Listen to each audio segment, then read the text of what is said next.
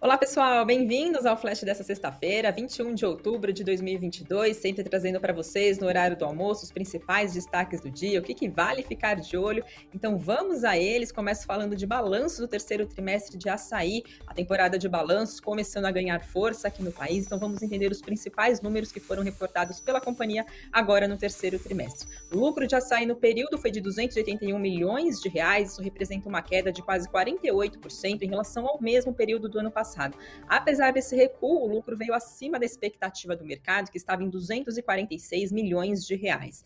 Já a receita bruta da companhia no trimestre foi de 15 bilhões e 200 milhões de reais, uma alta de 30% em relação ao mesmo período do ano passado. E essa receita acabou sendo puxada pela contribuição de 44 lojas que foram abertas em 12 meses até setembro.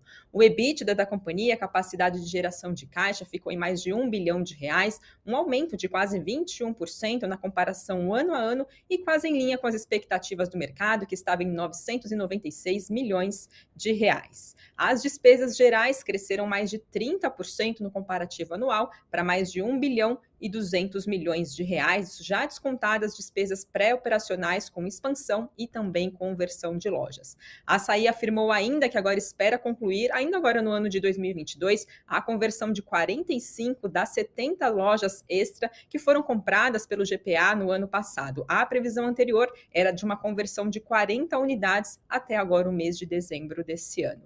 Por volta do meio-dia, papel de açaí estava em alta de 1,83%. Analistas da Genial Investimentos disseram que o resultado veio acima das expectativas do mercado, beneficiado principalmente por uma diluição das despesas de vendas acima do estimado, e que mantém o papel como recomendação de compra com preço-alvo de R$ 23,50 por ativo e como papel de destaque do setor na avaliação dos analistas da Genial. Já a XP Investimentos diz que o açaí acabou reportando resultados sólidos agora no terceiro trimestre, com destaque para a rentabilidade, que se manteve em níveis saudáveis, mesmo frente a, mesmo fazendo frente ao forte plano de expansão tendo sido reiterado pela companhia no último resultado. E, além disso, também o destaque são as conversões das lojas extra. Além disso, eles também apontaram que a empresa conseguiu reajustar a sua projeção de abertura de novas lojas agora para 2022, passando para 58 unidades de 52 previstas e que por isso também mantém recomendação de compra para o papel de açaí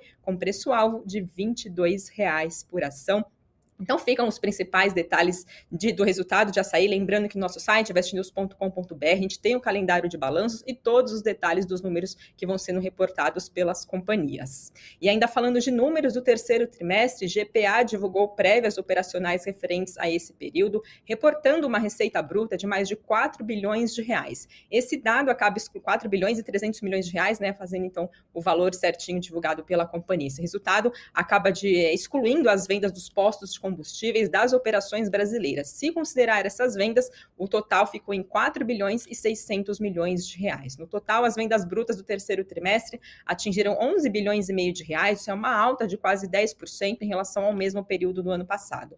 Já as vendas, mesmo as lojas do Pão de Açúcar, subiram 5,5%, e além disso, agora no terceiro trimestre, GPA concluiu 23 conversões das lojas do Extra Hipermercado para 13 lojas no formato Pão de Açúcar, 8 para o mercado extra e dois para a bandeira Compre Bem.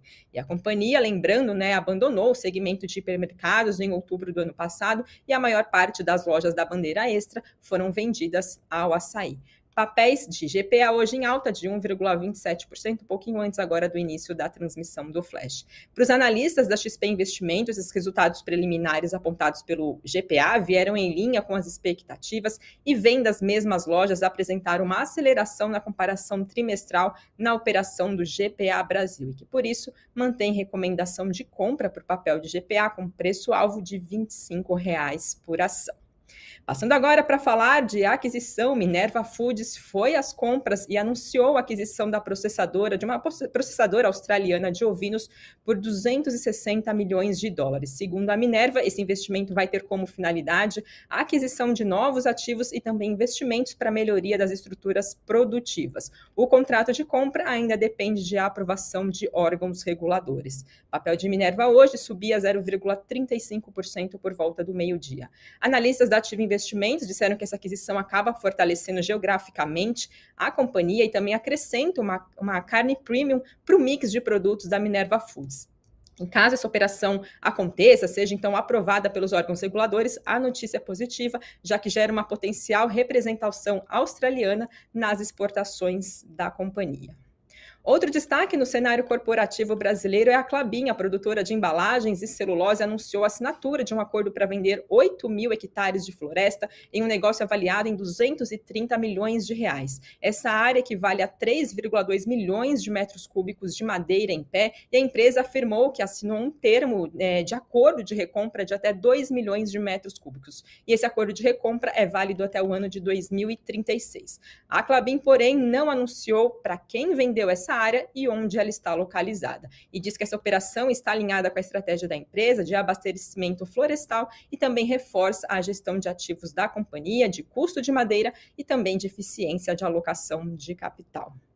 Passando agora para falar de Embraer, a fabricante de aeronaves afirmou que acertou um novo acordo com a Força Aérea Brasileira, a FAB, que marca uma nova redução no volume de entregas do cargueiro KC-390, mas que esse corte de pedidos não vai afetar o fluxo de caixa da companhia, nem também comprometer as previsões de resultados agora para esse ano de 2022. A encomenda do avião, então, os números passaram de 22 para 19, essa redução, na época da assinatura do contrato de mais de 7 bilhões de reais, o pedido envolvia 28 unidades do KC-390. A Embraer não informou o atual valor agora do contrato. Lembrando que a FAB é um dos primeiros clientes desse cargueiro da Embraer e já vinha há meses manifestando seu interesse de fazer redução, chegando então para 15 unidades na intenção da Força Aérea Brasileira.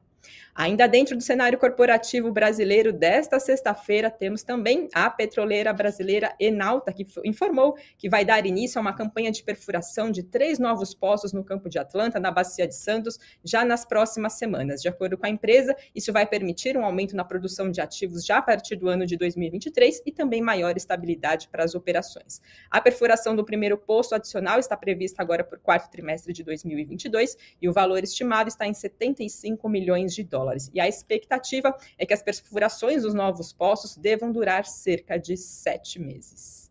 E, por fim, temos também Pague Menos. O vice-presidente financeiro de relações com os investidores da empresa disse que a Pague Menos vai reduzir o seu ritmo de abertura de novas farmácias nos próximos dois anos e que a ideia agora é focar na captura de sinergias depois da aquisição da Extra Forma. Então, a rede de farmácia Pague Menos acabou anunciando suas projeções agora para a abertura de novas lojas para os próximos dois anos. A expectativa é abrir 60 lojas em 2023 e 120 lojas no ano de 2024.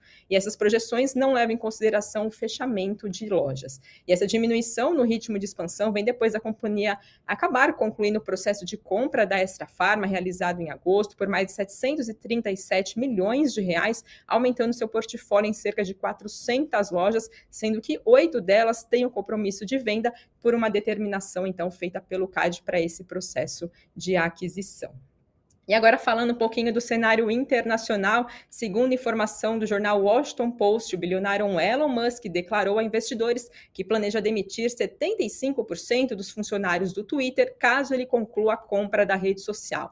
Esse corte então enxugaria uh, dos 7.500 funcionários, passando então para 2.000 funcionários. E segundo ele, a demissão estaria seria para melhorar a eficiência do Twitter, considerada pelo bilionário como empresa que ele chama de inchada. Na visão de Musk, depois da demissão dos funcionários, né, nessa expectativa dele, caso esse processo de compra, de compra seja concluído, essa redução de 75% dos funcionários, vai a gestão, no caso da receita, a receita da empresa, no caso, vai dobrar nos três anos e também triplicaria o número de usuários monetizáveis por dia na rede social nesse mesmo período, segundo então as expectativas de Elon Musk, de acordo com as informações do jornal Washington Post. Trazendo agora para vocês como é que está Ibovespa, dólar e Bitcoin por volta do meio-dia desta sexta-feira. Ibovespa subia 0,70% aos 118.070 pontos, dólar recuava 0,20% a R$ 5,20 e Bitcoin, dia de queda de 1,47% aos 18.963 pontos. E passando para falar dos destaques do Invest News desta sexta-feira, na nossa grade tem Crypto News e o programa mostra: será que é hora de acumular Bitcoins ou ficar fora das criptomoedas. O Crypto News de hoje traz uma análise de diferentes indicadores que apontam as possibilidades de desempenho futuro do Bitcoin.